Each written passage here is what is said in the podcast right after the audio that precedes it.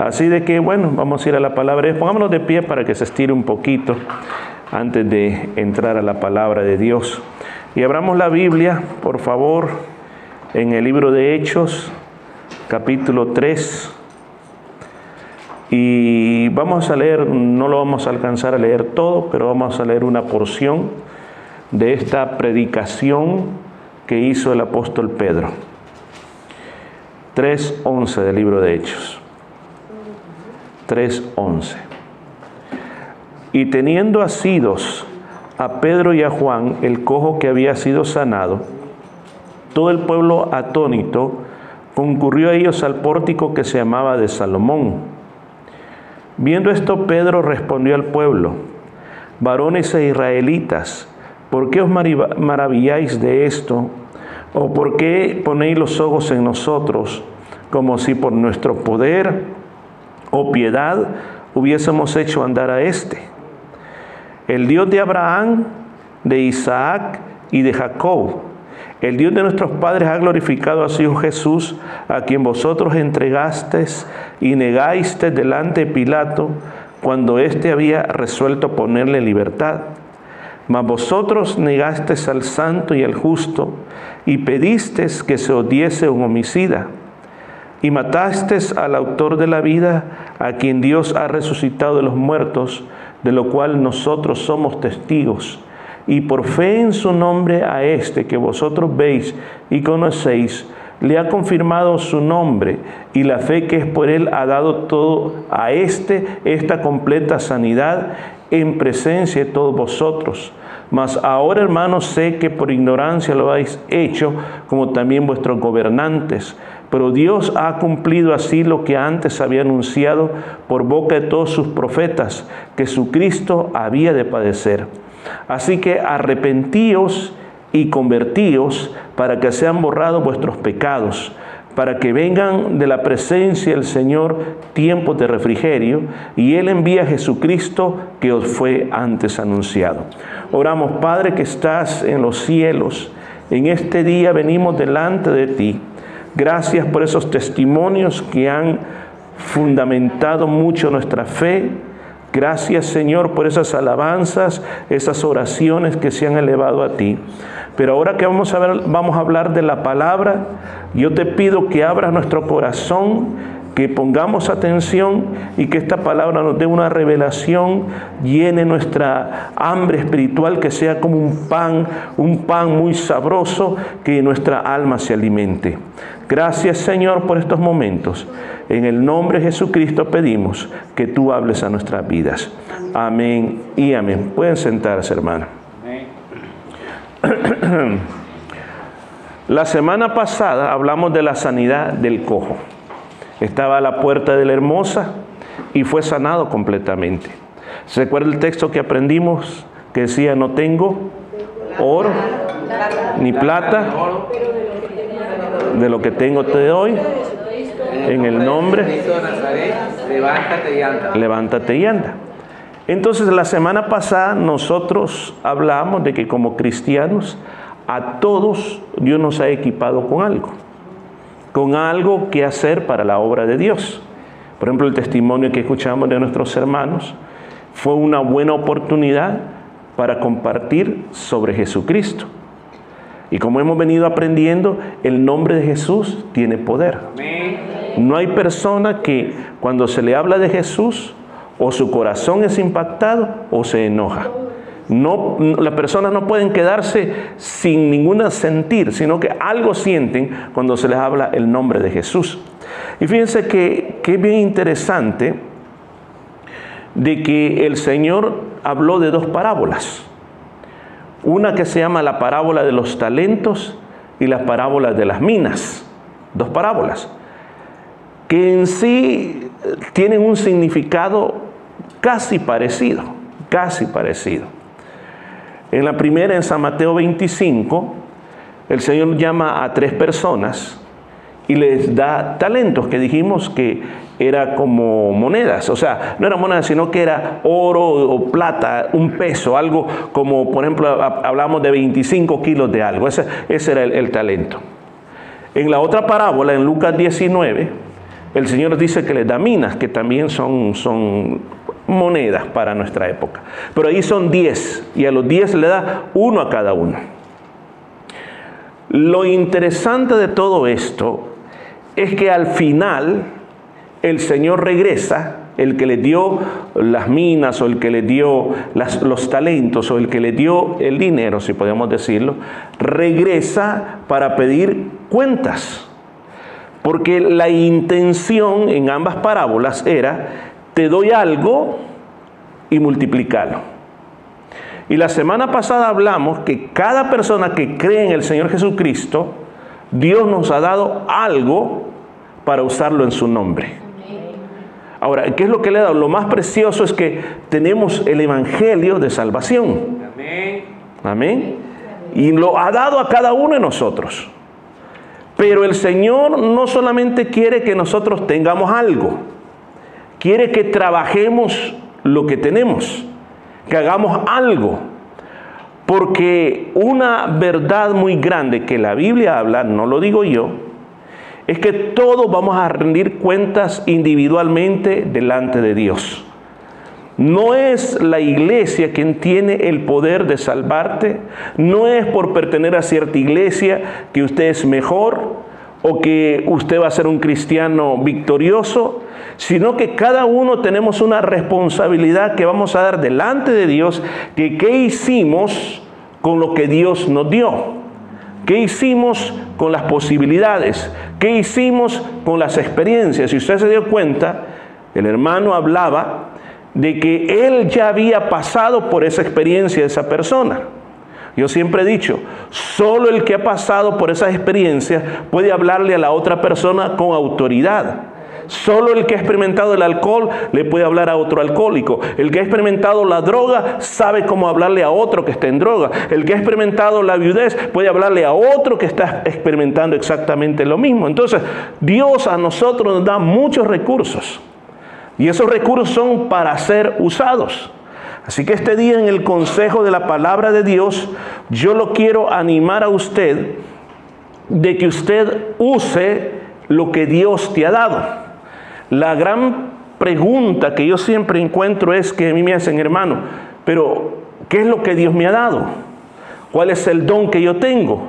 ¿Cuál es el talento que yo tengo? Hermanos, antes de ir a ese nivel, lo primero que tenemos que entender es que a todos se nos ha encomendado el mensaje de salvación. A todos. A todos. Ahora, ¿qué podemos hacer con el mensaje de salvación? ¿Qué podemos hacer? Como le pongo un ejemplo. Que imagínese que en medio de la pandemia, supongamos, que a usted se le regalara la medicina que sanaba esa enfermedad y le dirán, a usted le vamos a encomendar con esta medicina que quita en 24 horas los síntomas y nunca le va a dar. Ahora, si usted tendría esa medicina, su responsabilidad era compartirla, darle a los que estén enfermos. ¿Para qué? Para que sean sanados. Asimismo, en este tiempo existe una enfermedad que se llama el pecado. Y esa enfermedad del pecado está llevando a muchas personas al infierno. ¿Y dónde está la medicina? Aquí está en la palabra de Dios. El Señor le ha dado este evangelio a cada uno de nosotros. Por gracia somos salvos, es cierto. No tenemos que pagar nada. El Señor Jesús lo pagó todo. Pero también dice, así como han recibido de gracia, ustedes den de gracia también. O sea, por ahí comencemos. Ya tenemos algo. Tenemos el Evangelio. Tenemos el nombre de Jesús también. El nombre de Jesús es poderoso. Ante el nombre de Jesús toda rodilla se doblará. Entonces aquí ya tiene usted por lo menos dos cosas, las cuales usted tiene que estar seguro que las tiene, son suyas y que usted las puede usar. Hay autoridad en el nombre de Jesús. Hay que usar las iglesias. Ahora, ¿qué es lo que estaba pasando? Déjeme explicar lo que pasó en este capítulo de la Biblia. Usted se acuerda, la semana pasada pasó esa sanidad tremenda. Pedro y Juan sanando a este hombre. Este hombre dice que entró, recuerde que él no entraba, porque a la casa de Dios no permitían que entraran los cojos. Pero una vez él fue sano, dice que entró caminando, saltando y glorificando a Dios. Ahora, ya entrando en el templo, dentro del recinto del templo, si usted puede ver en la siguiente, vamos a ver un esquema, En estas partes de aquí que usted mira a un lado, que se conoce como el pórtico de Salomón, que haciendo un acercamiento es parecido a eso, esa es como una eh, reconstrucción de cómo pudo haber sido en esa época, esos lugares estaban alrededor de todo el templo y esos lugares eran los lugares donde la gente llegaba para orar, la gente que estaba en ayuno podía pasar días enteros porque no se cerraba eso, podían estar ahí glorificando a Dios. Jesús hizo muchas sanidades en ese lugar entonces la iglesia también del siglo I se reunía en esos lugares para orar, para estar juntos. Entonces ahí en esos lugares, ahí estaba Pedro, estaba Juan y dice que también estaba el cojo con ellos y estaba ahí abrazándolos, glorificando a Dios. Y la gente estaba viniendo y, y están viendo, ¿y aquí qué está pasando? Inmediatamente cuando cosas como esas pasaban dentro del judío, podía pensar, bueno, ¿y estas personas qué son? ¿Son algún nuevo profeta que ha venido?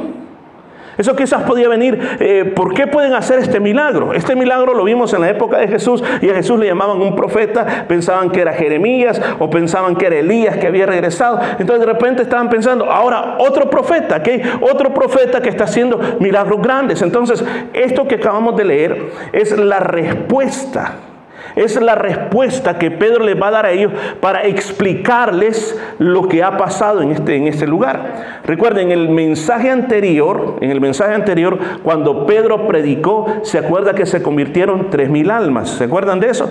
Cuando vino el Pentecostés. Ahora, a causa de esta predicación que va a ser, se van a convertir cinco mil almas. Miren qué tremendo este mensaje. Cinco mil almas. Ahora, ¿qué es lo que vamos a hacer este día? Vamos a tomar algunas enseñanzas, se lo voy a resumir completamente usted lo puede leer completamente en su casa y sacar sus propias este, conclusiones, pero lo voy a resumir porque no tengo mucho tiempo. ¿Qué es lo que nos enseña la predicación del apóstol Pedro? Le voy a decir seis cositas. La primera de ellos, Pedro les dice a ellos, miren hermanos, hermanos israelitas, no fuimos nosotros o por cualquier otro poder que esta persona ha sido sanada. Esta persona ha sido sanada en el nombre de Jesús de Nazaret. O sea, ¿qué me enseña a mí? ¿Qué es lo que me recuerda a mí? Que nosotros podemos hacer milagros porque no somos nosotros los que hacemos los milagros, sino que es Jesús a través de nosotros. ¿Cuántos lo creen? Ahora, pero pastor, a mí nunca me ha pasado eso. ¿Sabe por qué no pasa? Es porque no lo utilizamos. Cuando nosotros lo utilizamos, comienza a pasar. Por ejemplo, Estábamos en un lugar, y esto quizás ya lo he contado antes, y de repente una sobrina de mi esposa la encontramos y dice, ¿por qué no fuiste a la iglesia? Mi rodilla, no, no la aguanto, y comenzó a contar lo que pasaba. Y ahí mismo le dijimos en el parqueo, ¿podemos orar por ti? En el parqueo, ahí en público. Digo, sí, oren por mí. Y comenzamos a orar por esa rodilla. ¿Sabe qué hizo el Señor? La sanó. El siguiente domingo estaba en la iglesia. Amén. En, la misma casa de nosotros, a mi esposa también le pasó otro problema con su rodilla. Eh, se le inflamó, no podía caminar. Yo dije, ¿cómo voy a hacer para, llevarla hasta la cama? Digo yo, ¿cómo la voy a levantar? Decía, eh, no pesa 40 kilos. Y, y recuerde de que, recuerda de que, bueno, ella, eh, como pudimos, la llevé a la cama y comencé a ungirla con aceite y a orar por una sanidad. Le digo, inmediatamente la rodilla llegó a su normalidad. O sea, milagros pueden pasar cuando nosotros nos atrevemos a orar. Si usted donde quiera que usted mire una necesidad, usted de aquellas personas que dice, ¿me permite orar? ¿Me permite orar por usted? ¿Me permite orar por usted? ¿Me permite orar por usted? Le digo, vamos a comenzar a ver los milagros. En otra vez, este, eh, el esposo, hermana Daisy, el papá de Miguel, me dice, mira, me dice, hay una persona, me dice, que está en el hospital, está muy, muy, muy enferma, me dice. Eh, esta persona toma mucho, me dice, está mal. Y vamos a verla al hospital. Y nos fuimos al hospital. Y cuando llegamos, este, estaba el esposo, y cuando nos ve el, esposo dice, ¿Y, ¿y ustedes quién les dijo que vinieran? No, pues nosotros solo queremos orar. No, no, no, no, no, no, no, no. Me dijo, no, no, no, yo no necesito oraciones. Váyanse. Entonces yo le digo al hermano, vámonos, le digo, este hombre nos va a pegar, vámonos.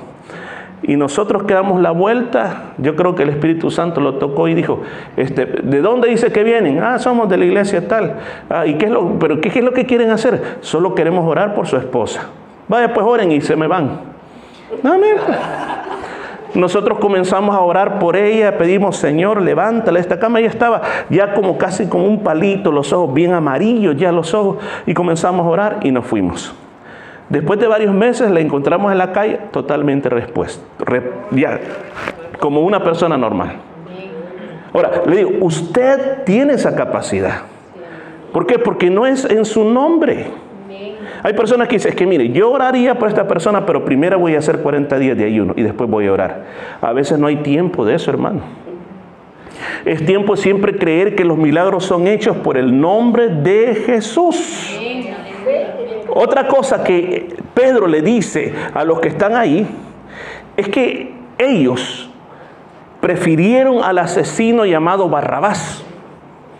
Ellos cuando dice que Poncio Pilato quería dejar libre a Jesús, ellos dijeron, no, no, no, no, no, mátalo, crucifícalo, queremos a Barrabás. Y le dice Pedro, y yo sé que eso ustedes lo hicieron por ignorancia. Ustedes no estaban, no sabían lo que ustedes estaban haciendo, ustedes y sus gobernantes.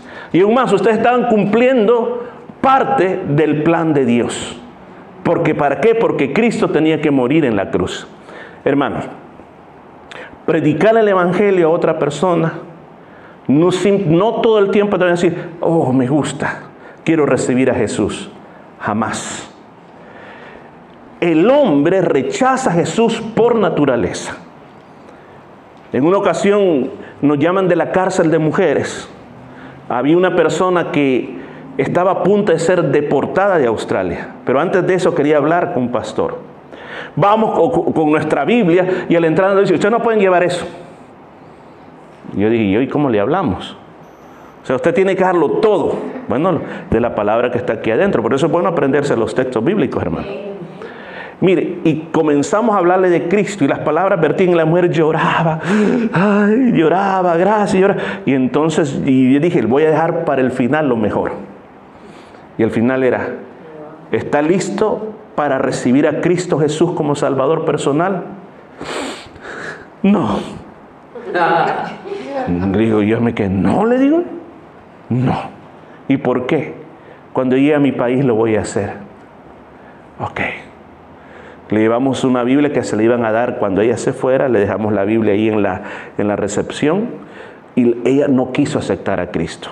Ella aquí se había casado, su esposo era australiano, tenía hijos aquí y ella solita se iba. Aquí iba a quedar el esposo y sus hijos y ella jamás podía volver a entrar aquí. Miren, qué tragedia más tremenda. ¿Aceptó a Cristo? No. ¿Por qué no lo aceptó? Por ignorancia. ¿Y qué es lo que, qué es lo que las personas ignoran? Cuando hablamos de ignorantes no estamos diciendo tontos. No estamos diciendo analfabetos, estamos diciendo que quieren ignorar la verdad, en el sentido de que, de que imagínense, yo paso por acá, entonces el hermano Leonardo, hermano Leonardo, hermano Leonardo, y no me volteé, ah, el hermano Leonardo me ignoró. O sea, él sabe que aquí estoy yo, pero prefiere no ver la verdad. Eso lo pongo como ejemplo, que eso es lo que la gente en el mundo hace. Prefiere no ver la verdad. Entonces, ¿cuál es nuestro trabajo? No nos molestemos. Yo recuerdo en una ocasión estábamos evangelizando, evangelizando, evangelizando, y de repente dice el otro hermano, porque la persona dice, no, no, no, no, no, no, no, no, yo no, no, yo ya tengo mi religión eh, que, que mis padres me dejaron, así que no, no, no me estés hablando de eso. Entonces responde el otro hermano, bien dice la palabra de Dios, que no hay que darle las perlas a los cerdos. Después había un lugar donde nosotros cuando era pequeño íbamos a comprar tortillas en El Salvador, pues así es, antes no sé si ahora son tiempos modernos, yo me congelé en el año 90, así que no sé nada ahora, ¿verdad? Ahora creo que son más modernos, ¿verdad? Pero en aquellos tiempos antiguos pues todavía no estaban ahí, uno iba a comprar las tortillas y entonces todos íbamos ahí y la señora que estaba ahí era bien católica. Y casi todos los de ahí éramos cristianos evangélicos. Y entonces ella tenía toda la pared llena de todos los santos de ella. Y entonces para, para evangelizarla comenzaban, usted sabe que la Biblia condena la idolatría. Usted sabe que los idólatras se van a ir al infierno. Si nosotros pudiéramos le arrancáramos todo eso y lo echáramos al fuego, la señora dijo, mire, váyanse, no les vendo tortillas. sea, ¿qué es lo que te quiero decir con eso? Nosotros tenemos mucho que dar. Usted tiene que entender que la gente quiere ignorar la verdad, saben que existe el infierno, saben que Jesús hay salvación, pero ellos deciden ignorar la verdad. Ahora, ¿qué más? ¿Qué más nos enseña lo que dice Pedro? Pedro nos está diciendo, está diciendo en el versículo 16, que ese hombre está sano por la fe en el nombre de Jesús. ¿Escuchó eso? Eso está en el versículo 16. La fe en el nombre de Jesús. Hermanos, es que hay poder en el nombre de Jesús. Es el único nombre que tiene poder. El otro día yo hablaba que significaba Jesús. Jesús significa la salvación de Jehová. Ahora, ¿y por, qué, ¿y por qué es importante el nombre? ¿Por qué es importante el nombre? Porque escúchame, los demonios saben quién es Jesús. Y cuando usted menciona el nombre de Jesús, ellos comienzan a temblar. O sea, cuando usted está en peligro, cuando usted está en problemas, usted menciona el nombre de Jesús, algo va a pasar. Recuerda escuchar el, testimonio de un pastor allá en mi país que dice que iban cinco pastores en el vehículo. Iba lleno, venían de un retiro de pastor y de repente el vehículo volcó. Dice que lo único que recuerdan que ellos comenzaron a decir, Jesús, Jesús, todos los pastores, Jesús, Jesús, Jesús. Lo único que decían mientras el vehículo iba dando vueltas. El vehículo paró contra, contra una pared, se bajaron y todos dijeron, no se murieron. El nombre de Jesús hay poder. Hermanos, por eso a veces pensamos que el único que tiene poder para sanar son los evangelistas. Fíjense que a veces si yo hago este comentario, uno en la iglesia dice, hermanos, el altar va a quedar abierto para todos los hermanos que quieran venir a recibir sanidad. Yo le digo a los hermanos que están diciendo, llamen a los hermanos que necesitan oración, llámenlos para que el Señor los sane. Hermanos, los que necesitan sanidad, gracias a Dios que tenemos una iglesia que no hay ningún enfermo, cero enfermedades. Somos una iglesia modelo, ¿verdad? Que cero enfermedades porque nadie pasa. Nadie pasa, ¿verdad? Entonces, después los hermanos dicen, pastor, ¿para qué vamos a decir si nadie quiere pasar? Pero si nosotros supiéramos, escuchen lo que un pastor contaba con respecto a su nieto. Dice que el nieto estaba con una gran fiebre y le dice a su hija, mira hija, no lleves al nieto a la iglesia ahora, que se quede en la casa aquí, que se duerma. Y el nieto le dice, mira abuelo, pero la otra vez yo oí que vos predicaste que la iglesia uno va para ser sano. ¿Por qué me quieres dejar en la casa? Yo quiero ir a la iglesia para ser sano, le dice. O sea, porque es el nombre de Jesús. No es, escuche, a veces piensa usted, no es que en estas manos hay unción. Yo en estas manos cuando comienzo a sentir un hormigueo es que es el momento de ponerlas para sanar. Hermano, no son sus manos. Que no lo engañen, por favor. Que no es porque le viertan aceite de su mano, porque a veces hay personas que así hacen. Miraba, tenemos, teníamos ahí un video de una hermana en Brasil que le salía aceite de la mano, lo, lo metían en frasquito y ese lo mandaba a todo el mundo. Y dice, si ese aceite te lo ponías era sanado. El Señor no va a estar usando ese tipo de métodos. ¿Cuál es el poder? Dice, el nombre de Jesús. Cuando alguien en tu familia está enfermo, ora en el nombre de Jesús. Si están pasando que tú sientes que las cacerolas salen volando, que te encienden la luz a medianoche, que la mano peluda te jala las piernas o que te hacen cosquilla y tú piensas que es la esposa y no, la esposa está dormida. Entonces, ¿qué es lo que tienes que hacer? Ay, no, pastor, es que tengo que echar sal en las cuatro esquinas de la casa. Es que tengo que tener un palito de ruda para que se vayan los malos espíritus. No, hermano, menciona el nombre de Jesús. En todo, porque en el nombre de Jesús hay poder. ¿Qué más dice Pedro? ¿Qué más nos enseña? Y por la fe, ¿quién es Él? ¿Escuchó? Y por la fe de quién es Él. O sea, no solo hay poder en el nombre, sino también cuando tú sabes quién es Jesús para ti. Cuando tú conoces quién es el Señor, cuando tú tienes revelación de qué es lo que Jesús puede hacer, qué es lo que Jesús va a hacer por tu vida y a través de tu vida, cuando tú conoces eso, eso tiene poder. Le digo, en mis años, en mi país, pasamos muchas cosas muy difíciles, pero en medio de las cosas difíciles siempre decíamos, yo sé quién es Jesús. Yo sé que Jesús no nos va a dejar. Yo sé que Él nos va a ayudar. Yo sé que va a estar con nosotros. Y en todo este tiempo uno dice, no, pues que si Jesús sana, claro que sana. Si Jesús provee, claro, yo sé que Jesús provee, porque me lo contaron. No, porque yo lo viví. He visto la protección, he visto la provisión, he visto la sanidad, he visto también cómo Él me ha disciplinado, he visto que Él es un disciplinador. Cuando las cosas en mi vida pasan, yo digo, oh, Él me está castigando, Él me está castigando. Mire, el Señor a sus hijos no los castiga, los disciplina, que es diferente. Hay una gran diferencia. Castigar es simplemente que mi hijo viniera y vení para acá, tengo ganas de pegarte con este cincho en la espalda. No, ¿cómo, cómo, de qué manera castigamos o qué manera disciplinamos? Para corregir, para que no sigan haciendo las cosas. A mí el Señor me ha corregido, el Señor me ha disciplinado. Entonces usted se puede dar cuenta que cuando nosotros sabemos de quién es Él, entonces nosotros estamos con seguridad. Y la tercera cosa que vemos en el versículo 16, que lo hace para confirmar el poder de Él. ¿Por qué se sana un enfermo? Para que usted reciba la gloria, para que esté, ah, bueno, ahora tenemos aquí al apóstol, aquí hay un apóstol ahora, uy, aleluya, o aquí hay un profeta, o aquí hay esto, aquí hay lo otro. No. Si alguien se sana a través de usted, es que el Señor está confirmando que su evangelio es de poder. Yo puedo hablarle aquí tres horas sin parar, pero lo que yo hable tiene que tener una confirmación. ¿Y cuál es la confirmación? Cuando se comienzan a dar los milagros. ¿Se recuerda cómo quedó la gente cuando el cojo se sanó? Dice que ellos estaban espantados, estaban en éxtasis, estaban...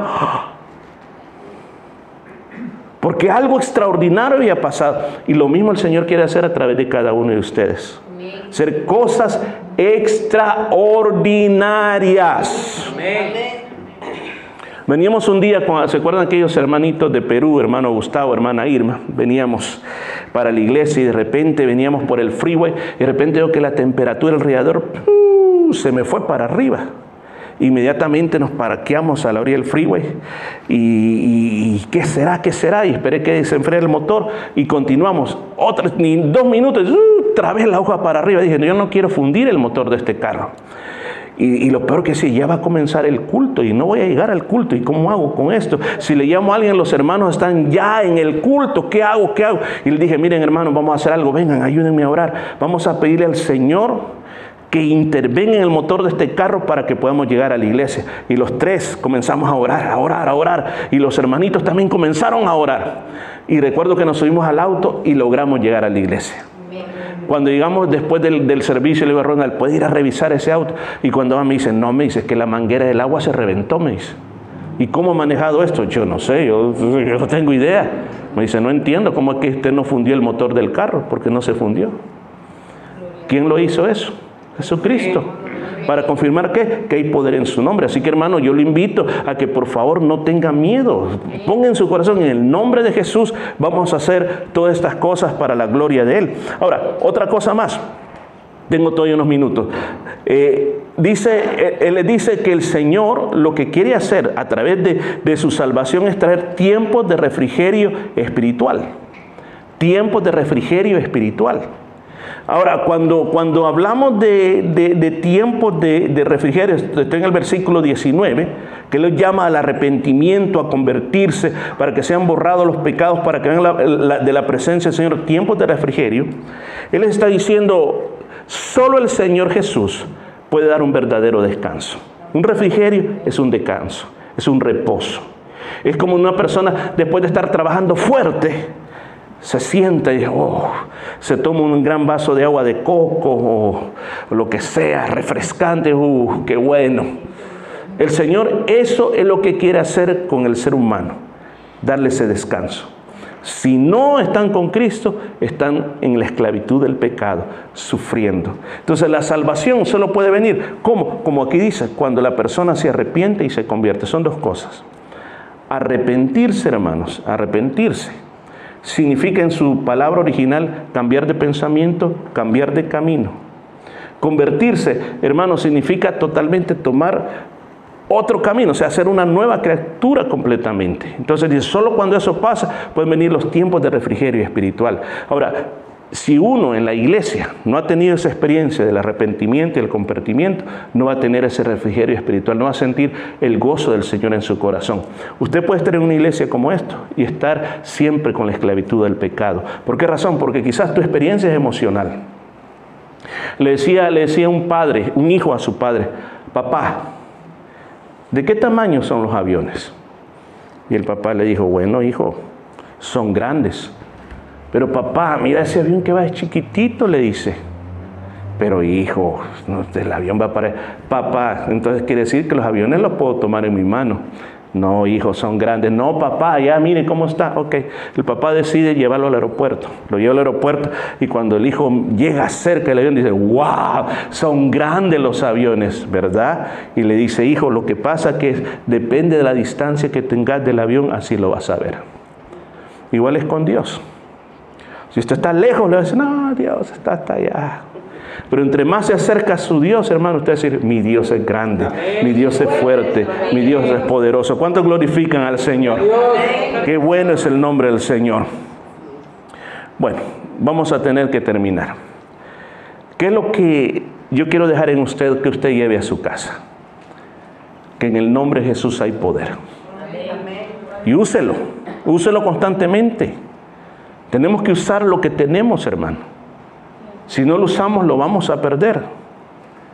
Hermano, no se enoje cuando alguien rechace el Evangelio. Recuerda que el diablo ha cegado ese entendimiento.